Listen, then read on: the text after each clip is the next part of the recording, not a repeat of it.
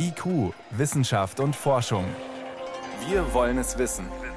Ein Podcast von Bayern 2. Wo sind die Außerirdischen? Haben sie uns schon gefunden?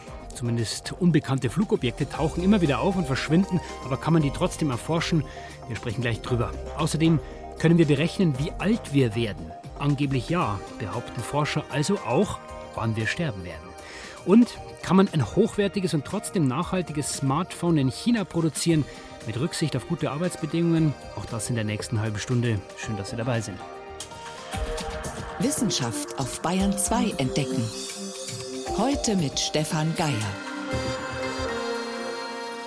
Wenn wir außerirdisches Leben suchen, dann machen wir das zum großen Teil mit Teleskopen. Ja, wir suchen Planeten in einem anderen Sonnensystem, schauen, ist das Klima da so, dass es flüssiges Wasser geben könnte, vielleicht gibt es sogar eine Atmosphäre und so weiter und so weiter. Aber was ist eigentlich, wenn die Außerirdischen uns voraus sind und nicht warten, bis wir sie finden, sondern schon längst bei uns sind? Das klingt ein bisschen nach Spinnerei, nach Science Fiction. Aber es kommt immer wieder auf, wenn es um unbekannte Flugobjekte geht, UFOs. Inzwischen sprechen Experten eher von unbekannten Flugphänomenen. Die amerikanische Regierung hat den Geheimdienst FBI jetzt beauftragt, einen Bericht zu den vor kurzem entdeckten Vorfällen zu veröffentlichen. Und einer der wenigen Forscher, die sich in Deutschland wissenschaftlich mit diesen Phänomenen beschäftigen, ist der Professor für Raumfahrttechnik Hakan Kayal von der Universität Würzburg. Herr Kayal, ich grüße Sie. Ja, guten Tag. Muss man denn eigentlich besonders mutig sein, um sich ernsthaft mit diesem Thema unbekannte Flugphänomene zu beschäftigen? Das muss man in der Tat. In der wissenschaftlichen Welt hat man zumindest in den letzten Jahrzehnten Mut dafür gebraucht, um sich mit dem Thema zu beschäftigen. Jetzt ist es ja schon erstaunlich, Herr Kajal, man könnte ja auch sagen, normalerweise in der Wissenschaft funktioniert es ja so, wir beobachten irgendwas, was wir nicht verstehen und dann untersuchen wir es einfach. Bei diesen unbekannten Flugphänomenen scheint das anders zu sein. Das Thema unbekannte Himmelsphänomene ist stigmatisiert, es ist vorbelastet, weswegen man sich nicht gerne damit äh, beschäftigt, weil man eben nicht diskreditiert werden möchte. Zum einen, das ist die eine Seite. Die andere Seite ist, natürlich ist es ein sensibles Thema äh, aufgrund der Tatsache, dass es natürlich geheime Technologien sein könnten, die von militärischer Bedeutung sein können. Wo es Interessen gibt, dass die nicht entdeckt werden und auch nicht entschlüsselt werden. Selbstverständlich. Also wenn ein großer Teil davon solche Flugzeuge sind, Fluggeräte sind, die eben geheim sind, äh, dann möchte man natürlich diese Beobachtung nicht bekannt geben. Man möchte nicht mal sagen, dass es so etwas war, weil dann würde man es ja verraten. Dann schauen wir uns doch mal an, worum es konkret geht. Früher hat man gesagt UFOs, unbekannte Flugobjekte, jetzt unbekannte Flugphänomene. Beschreiben Sie uns doch mal so eins. Die interessanten Fälle beinhalten einige Aspekte, die eben sehr schwer zu erklären sind. Dazu gehören äh, ganz sicher sehr hohe Geschwindigkeiten. Und aber noch wichtiger als die hohen Geschwindigkeiten sind extreme und vor allem abrupte Manöver. Das heißt, wenn da ein Objekt oder ein Phänomen beobachtet wird, was abrupte Manöver macht, in dem Sinne, dass es zum Beispiel schnell fliegt und dann plötzlich stoppt oder um die Ecke um 90 Grad fliegt, oder von einer Größenhöhe auf einmal auf Meeresniveau sinkt innerhalb von einer Sekunde oder so und dann vielleicht unter Wasser taucht oder aus dem Wasser auftaucht und dann in der Luft oder im Weltraum, im erdnahen Weltraum fliegt und das alles äh, auch noch geräuschlos macht, selbst dann, wenn Phänomene beobachtet werden, die scheinbar ganz in der Nähe sind, also sagen wir mal 50 Meter, 100 Meter vom Beobachter entfernt nur, mhm aber es bewegt sich lautlos. Beobachter sagen, ja, es war vielleicht 10 Meter im Durchmesser oder 5 oder vielleicht sogar 100. Es gibt größere und kleinere. Diese Dinge können wir uns so nicht so schnell erklären. Natürlich 99 Prozent der Beobachtungen kann man sehr leicht erklären, aber es gibt eben genau diese Fälle, wo sehr viele Daten auch vorhanden sind. Also es mangelt nicht so sehr an Daten oder an Beobachtern, sondern es mangelt an der Erklärung, weil diese Phänomene eben extrem merkwürdig sind. Also wir haben verschiedene Formen, extreme Beschleunigungen, unbekannte Manöver, das ganze geräuschlos. Wer sieht denn sowas? Das Besondere in den Phänomenen, die jetzt durch die Medien gehen und äh, über die jetzt diskutiert wird, ist, dass sie gleichzeitig von Menschen, von Radargeräten, von Infrarotsensoren, von Kameras erfasst werden und das nicht nur einmal, sondern mehrfach, stundenlang, tagelang. Und da wird es zunehmend schwieriger, äh, sie eben zu erklären, weil das sind Leute, also auch Piloten zum Beispiel, man muss ihnen unterstellen, dass sie Flugzeuge oder Drohnen oder Ballone erkennen können. Mhm. Wenn sie das nicht tun könnten, dann muss man sich wirklich Sorgen machen um die Qualität der Ausbildung, weil es sind äh, Militärpiloten und wir vertrauen unsere Sicherheit ihren Händen sozusagen. Wir vertrauen darauf, dass sie Fluggeräte in der Luft erkennen können und richtig einschätzen können. Und wenn sie das nicht können und das andauernd nicht können, dann hätten wir wahrscheinlich auch andere Probleme. Gut, da sitzt also der Jetpilot im Sitz und sieht dann sowas. Trotzdem, wie kommen Sie als Forscher dann an Ihre Daten? Sie haben gesagt, es geht nicht nur um Videos, nicht nur um das, was man sieht, sondern was man auch tatsächlich messen kann. Das ist ein großer Teil des Problems. Wir kommen nicht an die Daten. Das heißt, die natürlichen Sensoren, die den Luftraum überwachen, sind nicht in ziviler Hand. Es gibt natürlich die zivile Flugüberwachung, aber der Luftraum wird äh, wegen Sicherheitsinteressen überwiegend natürlich vom Militär überwacht. Und an diese Daten kommt man natürlich nicht einfach so ran. Aber jetzt eben sind ein paar, einige wenige interessante Fälle in den USA aufgetaucht, wo das Militär offiziell auf ihrer Webseite die Videos bereitgestellt hat und gesagt hat, ja, diese Aufnahmen stammen aus militärischen Quellen. Das ist das Einzige, was wir wissen. Und jetzt sollen diese Beobachtungen auch offiziell bestätigt werden. Ändert das für Sie was? Ändert das für Ihre Arbeit was? Ich hoffe, dass mehr Offenheit herrscht. Das ist das, was notwendig ist. Also ich bin der Überzeugung, dass die Phänomene wissenschaftlich untersucht werden sollten, aber das geht nur, wenn Daten vorliegen. Jetzt äh, müssen wir trotzdem irgendwie spekulieren, was es denn sein könnte. Also wenn es Technik ist, die zwar Dinge macht, solche Manöver, die wir nicht äh, kennen oder die wir uns nicht erklären können. Es könnte ja geheime Technik sein, die wir auch nicht kennen. Es könnten auch Wetterphänomene sein. Das kann alles sein. Also es gibt eine ganze Palette von Erklärungsmöglichkeiten, wie Sie schon sagten.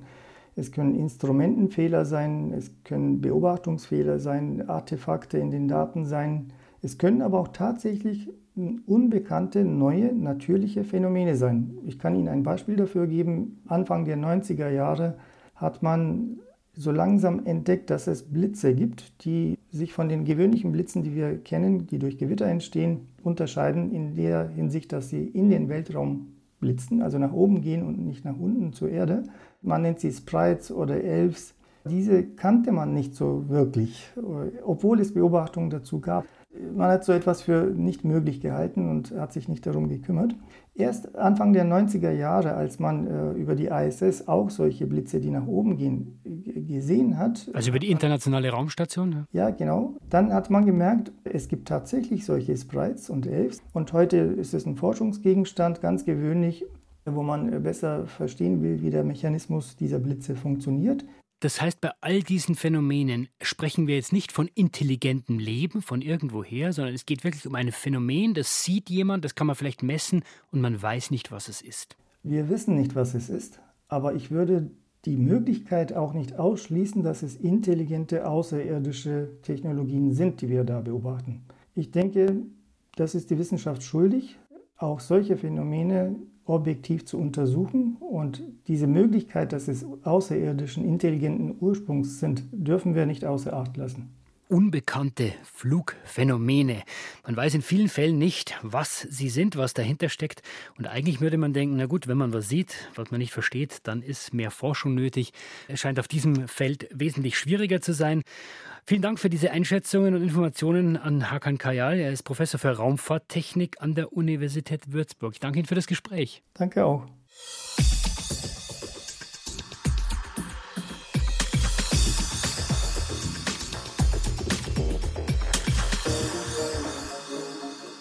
Sie hören Bayern 2. Es ist 18 Uhr und gleich 15 Minuten. Smartphones sind in der Regel nicht besonders nachhaltig. Ja, wenn ein Teil kaputt ist, die Kamera zum Beispiel, dann kann man es in der Regel auch nicht selber einfach austauschen. Und so, so landet oft bei kleinen Problemen dann gleich das ganze Telefon im Müll. Die Netzanbieter tun natürlich ihr Übriges, ja, werben alle zwei Jahre für ein neues Smartphone mit neuem Vertrag. Anders machen will das die Firma Shift aus Hessen. Das Shift Smartphone, das ist modular aufgebaut. Also man kann einzelne Komponenten leicht selber austauschen. Und außerdem ist es den Gründern wichtig, dass in der Produktion Kriterien wie Nachhaltigkeit und faire Arbeitsbedingungen eingehalten werden. Das ist erstaunlich, weil Shift produziert wie die meisten anderen in China. Nicht gerade ein Musterbeispiel für umweltschonende und menschenfreundliche Produktion. Unser China-Korrespondent Steffen Wurzel wollte wissen, wie das geht. Und er hat vor Ort vorbeigeschaut. Mit einem rumpeligen Güteraufzug geht es in den fünften Stock eines Industriegebäudes am Stadtrand von Hangzhou. Geschäftsführer Shen Wencheng führt durch eine Glastür in einen großen hellen Raum. Rechts steht ein langer Tisch mit schicken Designerstühlen. Links arbeiten sechs Frauen und Männer an einem Fließband. Eine von ihnen ist Fa Hongmei. Uh, die 38-Jährige arbeitet seit zwei Jahren hier in der Produktion, erzählt sie. Ihre Aufgabe, die fast fertigen Smartphones zusammenzusetzen, zu testen und dann zu verpacken. Wir machen hier keine Überstunden. Die Arbeitsatmosphäre ist gut und ich habe genügend Zeit für meine beiden Kinder. Morgens bringe ich sie zur Schule und nachmittags kann ich sie auch wieder abholen. Genügend Zeit zu haben für die eigenen Kinder, das ist in China keine Selbstverständlichkeit. Etwas mehr als 5000 Yuan verdient Fa Hongmei bei Shiftphone monatlich, erzählt sie. Umgerechnet sind das rund 650 Euro. Etwas mehr als doppelt so viel wie der gesetzliche Mindestlohn in der Stadtregion Hangzhou. Die Arbeiterinnen und Arbeiter machen hier zwar keine Überstunden, bekommen also auch weniger Zulagen, dafür haben sie aber mehr Freizeit. Und genauso wollten es die beiden Gründer von Shiftphone, Carsten und Samuel Waldeck auch. Als sie sich vor einigen Jahren erstmals in China auf die Suche machten nach einem Hersteller, der ein solches Arbeitszeitkonzept mitträgt, merkten die beiden Brüder schnell, es ist fast unmöglich, in China überhaupt einen Produzenten zu finden, der bereit wäre, sich auf solche Arbeitsbedingungen für die Mitarbeiterinnen und Mitarbeiter einzulassen. Samuel Waldeck. Das haben wir immer wieder gemerkt. Ne? Da, wo wir zu großen Herstellern gegangen sind und gesagt haben, hier können wir das und das nicht verändern oder so, haben die gesagt, nein, das lohnt sich, also machen wir nicht. Für die kleinen Stückzahlen, die ihr habt, das macht überhaupt keinen Sinn. Deswegen entschieden sich die beiden Shift-Phone-Gründer aus dem nordhessischen Falkenberg, die eigene kleine Produktion im Osten von China aufzuziehen. Ein weiteres Ziel der beiden Waldeck-Brüder bei den Bauteilen, aus denen die Smartphones in Hangzhou zusammengebaut werden, soll möglichst klar nachvollziehbar sein, wo kommen die Einzelteile her, welche Umwelt- und Sozialstandards gelten bei der Herstellung dieser Einzelteile. Eine Garantie geben, dass alle seine Zulieferer wirklich sämtliche hohen Standards einhalten, zum Beispiel beim für Elektrobauteile wichtigen Edelmetall Gold, könne er allerdings nicht, räumt Samuel Waldeck ein. Nee, das können wir nicht sagen. Das ist in China so, dass das Gold, aber auch andere Rohstoffe zentral eingekauft wird. Das wird von einer Regierungsorganisation organisiert. Als Beispiel unser Hauptplatinenlieferant, da ist es so, dass dieses Unternehmen dann diesen Goldbedarf anmeldet und dann das Gold eben von dieser zentralen Stelle ausgeliefert bekommt. Das heißt, bis dahin können wir quasi diesen Teil der Lieferkette verfolgen, aber weiter nicht mehr. 我叫王俊，呃，我就是der 19-jährige Wang Jun hat vor rund zwei Jahren angefangen, bei Shiftphone in Hangzhou zu arbeiten. Zuerst als Praktikant, inzwischen ist er Vollzeit dabei. Ich mag meinen Job hier, weil ich es besser finde, stressfrei und entspannt zu arbeiten. Alles andere macht mich müde. Und es fühlt sich hier auch nicht an wie in einer klassischen Fabrik, sondern mehr wie in einem Großraumbüro. Eine gute Arbeitsatmosphäre haben wir hier und wir tun auch Gutes für die Umwelt. Anders als in anderen Fabriken produzieren wir nicht so viel Müll. 嗯，不像别的工厂会给这种环境啊带来污染什么的。其实你看一下，我们这里有很多回收的。Geschäftsführer Shen Wencheng deutet auf einen Knäuel Plastikfolien, der in einer Ecke liegt. Altes Verpackungsmaterial, das bei anderen Firmen in der Mülltonne landen würde. Shen Wencheng hingegen sendet die Plastikfolien zurück an die Herstellerfirma der Bauteile, die die Waren in die Folie eingepackt hatte. Zwar sei so etwas absolut unüblich in China, aber im ganz Kleinen ändere sich so eben etwas, sagt er ein bisschen stolz. Und das gelte nicht nur beim Thema Umweltschutz.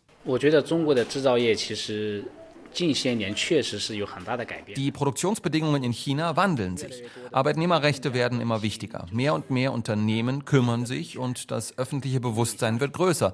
Das ist ein Ergebnis des Wirtschaftswachstums in China. Vor 20 Jahren, als viele Menschen in China noch Hunger litten, hat man sich kaum gekümmert um Arbeitsbedingungen. Es ging den Leuten vor allem darum, hart zu arbeiten, um etwas zu verdienen und die Kinder gut durchzubringen. Inzwischen aber ist China reich. Mehr und mehr Menschen beginnen, sich um andere Dinge im Leben zu kümmern. So wichtig die Arbeit in ihrem Leben weiterhin ist, viele erkennen inzwischen, dass es auch andere Dinge gibt. Familie, Freunde und menschliche Beziehungen. Bayern 2. Wissenschaft schnell erzählt. Und das macht jetzt um 18.20 Uhr Johannes Rostäuscher. Johannes, los geht's mit gewichtigen Begleiterscheinungen Viele Menschen der in Pandemie. Deutschland haben in der Corona-Zeit gehörig zugenommen. Die TU München hat dazu 1000 zufällig Ausgewählte befragt, jetzt erst im April. Zwischen 18 und 70 waren die alt und rausgekommen ist, fast die Hälfte hat nach eigenen Angaben zugenommen. Und zwar nicht nur ein bisschen, sondern im Schnitt 5,5 Kilogramm. Und verteilt sich das gleichermaßen über alle Gruppen? Also erstens Männer etwas mehr, zweitens die Jüngeren mehr. Die Gruppe der 30 bis 44-Jährigen war am meisten betroffen. Sehr auffällig auch, wer eh schon zu viel Gewicht hat, nimmt während Corona noch mehr zu. Menschen mit einem Body Mass Index über 30, das ist also Übergewicht, die haben tatsächlich im Schnitt 7,2 Kilogramm zugelegt. Und liegt wahrscheinlich vor allem an zu wenig Bewegung. Weniger Bewegung, Homeoffice, Studio zu, Schwimmbad hat zu, man bleibt daheim, vor allem aber man isst mehr aus Langeweile, man hat mehr Zeit zum Essen, vor allem aber der Stress durch die Veränderungen, durch die Krise, der Okay. führt, sagt Hans Hauner, der ist Professor für Ernährungsmedizin an der TU, der führt dazu, dass man mehr isst, mehr Süßigkeiten, das ganze Zeug, die üblichen Verdächtigen. Also Junkfood an sich schon Das Tragische ist, dass das tatsächlich ja ein Risikofaktor ist, wenn man wegen Corona mehr isst und dadurch das eigene Risiko an Corona zu erkranken massiv steigert. Ein interessanter Nebenaspekt, 11 Prozent der Befragten haben abgenommen, im Schnitt 6,4 Kilogramm. Auch das, so die Interpretation, ist eine Reaktion bei denen jedenfalls auf die Belastungen. Wir wechseln in die Tierwelt und zwar erstmal zu den großen Tieren. Der Elefant? Ein Elefant trompetet nicht nur mit seinem Rüssel. Im Prinzip nimmt er den für alles her.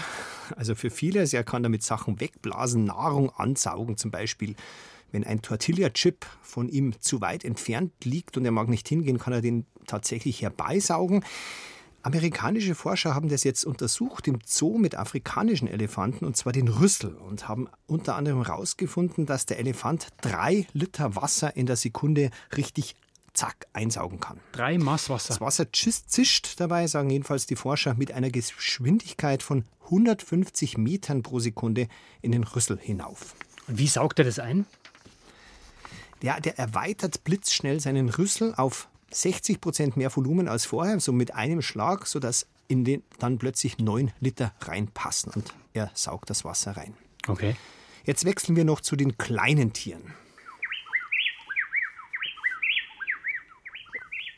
Das sind zwei Zaunkönige aus Ecuador, Kastanienrückenzaunkönige, und zwar ein Männchen und ein Weibchen. Klingt wie einer. Die wechseln sich so schnell ab im Gesang, dass man normalerweise meint, das ist nur einer. Die fallen sich überhaupt nicht ins Wort, die machen quasi keine Pausen, sondern singen perfekte Duette. Und zwar ist in dem Moment, wo der eine singt, bei dem anderen die zuständige Gehirnregion schlagartig lahmgelegt. Das haben Neurologen aus den USA dort in Ecuador herausgefunden. Wenn er selber singt, dann feuern die Nervenzellen los. Die können sich in einer Sekunde fünfmal abwechseln, ohne sich ins Wort zu fallen. Und warum singen sie überhaupt zusammen? Da gibt es zwei Theorien. Die eine, die Frau schaut, was der Mann taugt, ob er gut mit ihr zusammensingt. Und die andere ist noch lustiger. Sie passen aufeinander auf, dass keiner fremd geht, während er zusammen singt. Ob's, ob er gut mit ihr zusammensingt, heißt, ob er die Klappe hält, wenn sie redet. Johannes Rostäuscher, danke für die Kurzmeldungen.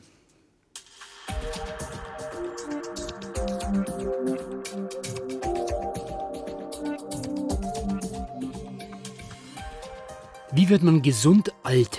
Gute Ernährung, klar, viel bewegen, haben wir gerade auch gehört. Gute Beziehungen zu Menschen, all diese Kriterien erhöhen die Chance, gesund alt zu werden. Und trotzdem kann es sein, dass man früher stirbt als der Durchschnitt oder zumindest früher als einem lieb ist, weil man krank wird zum Beispiel. Was beim Altwerden passiert im Körper, das wollen viele Forschenden herausfinden. Russische Wissenschaftler sagen jetzt, sie haben einen entscheidenden Schritt gemacht. Sie können die Lebensspanne besser vorhersagen, also wie alt Sie oder ich werden. Daniela Remus berichtet. Klar ist mittlerweile, es gibt einen Unterschied zwischen dem biologischen und dem chronologischen Alter. Manche Menschen sind laut Geburtsurkunde 60 Jahre alt, aber biologisch erst 50 oder schon 70. Manche altern also schneller, andere langsamer. Wieso das so ist, ist bisher noch nicht wirklich verstanden, erklärt Tim Pirkov vom Moskauer Institut für Physik und Technologie. Uh, das biologische Alter hängt von verschiedenen biologischen Parametern ab. Das ist kein konstanter Zustand, er kann sich verändern. Mal verbessert sich der Zustand, mal verschlechtert er sich. Er scheint von Ernährung abzuhängen, von Krankheiten oder von Sport. Aber was noch? Wir wollten herausfinden, welche Dynamik steht dahinter. Bisher hat die Wissenschaft einzelne Parameter untersucht, um das biologische Alter eines Menschen zu bestimmen und um damit die Alterungsprozesse zu untersuchen. Die internationale Forschergruppe um Pirkov ist einen anderen Weg gegangen. Sie haben ihr Augenmerk auf das Zusammenwirken unterschiedlichster Prozesse im Organismus gelegt. In einer Langzeitbeobachtung von rund drei Jahren haben sie dafür zwei unterschiedliche Kategorien von Daten ausgewertet. Einmal klassische Blutwerte, wie sie beim Erstellen eines großen Blutbilds üblich sind, und andererseits die Daten von Fitness-Trackern. Das Bild, das ich ihnen bot, war identisch. Uh, Eigentlich ist es das Grundprinzip eines menschlichen Organismus, stabil zu sein. Und wenn man jung ist oder gesund, dann kommt er mit Anstrengungen oder Verletzungen in der Regel gut zurecht. Aber diese Dauer, die ein Körper braucht, um sich zu erholen, um wieder gesund zu werden, die nimmt ab, je älter ein Mensch wird. Erklärt der Hauptautor der Studie Peter Fedijew vom Moskauer Institut für Physik und Technologie. Das Ergebnis der Untersuchung, die Erholungszeit, die ein Körper braucht, um nach einer Anstrengung oder Krankheit wieder auf seinen Ausgangs- und damit Normalzustand zurückzukommen, dieser Zeitraum gibt Auskunft über das biologische Alter eines Menschen und macht es damit möglich, die Lebensspanne eines Individuums zu berechnen. Bei 40-jährigen gesunden Menschen liegt diese Zeitspanne bei rund zwei Wochen, bei gesunden 80-jährigen dagegen schon bei sechs Wochen. Anhand der erhobenen Daten konnten sie zeigen, dass sich dieser Prozess ab 40 Jahren deutlich verlangsamt. Uh, es ist nicht so wichtig, ob man jetzt die physische Belastbarkeit misst oder ob man die Blutwerte untersucht. Man sieht immer dasselbe Bild. Es ist ein dynamischer Prozess. Die Zeit, die für die Erholung gebraucht wird, die ist das Entscheidende. Auch wenn man zum Beispiel schlechte Cholesterinwerte hat, dann ist man trotzdem nicht sofort krank sondern es ging darum zu beobachten, wie lange braucht der Körper, um diesen Wert wieder in Balance zu bringen, in den Normzustand. Die Erkenntnis, dass unterschiedlichste Faktoren einen Organismus altern lassen, ist nicht neu. Neu aber ist an der Arbeit dieser Forschergruppe, dass sie ein komplexes Rechenmodell entwickelt haben, mit dessen Hilfe sie zeigen können, wie es um das biologische Alter eines Menschen bestellt ist und wann er oder sie höchstwahrscheinlich sterben wird. Beim Altern handelt es sich um einen biologischen Prozess, den Interventionen von außen ein wenig, nicht aber signifikant verändern können, so die russischen Forschenden. Eine Erkenntnis, die sich mit denen des Alternsforschers Martin Denzel vom Max Planck Institut für die Biologie des Alterns in Köln deckt. Das Altern ist äh, letztlich ein Merkmal, wie viele biologische Merkmale. Wir reden da von Phänotypen. Und die sind determiniert von der Genetik, also von internen Faktoren und von der Umwelt. Und äh, Lebenserwartung auch in Menschen hat eine sehr, sehr starke genetische Komponente. Also man hat sehr gute Chancen, sehr alt zu werden, wenn man Eltern hatte, die sehr alt waren oder Verwandte. Das heißt, es gibt für die Langlebigkeit auch im Menschen eine klare genetische Komponente. Nach gegenwärtigem Wissensstand ist klar, das menschliche Leben ist endlich, selbst dann, wenn Krankheiten des Alters wie Krebs oder Alzheimer geheilt werden könnten. Älter als 120 bis 150 Jahre könnten Menschen nicht werden, so die Modellrechnungen des russischen Forschungsteams. Und selbst dann gilt, gesund ernähren, viel Bewegung und nette Menschen um sich herum machen das Leben länger und schöner. Soweit von IQ war es das für heute. Am Mikrofon war Stefan Geier.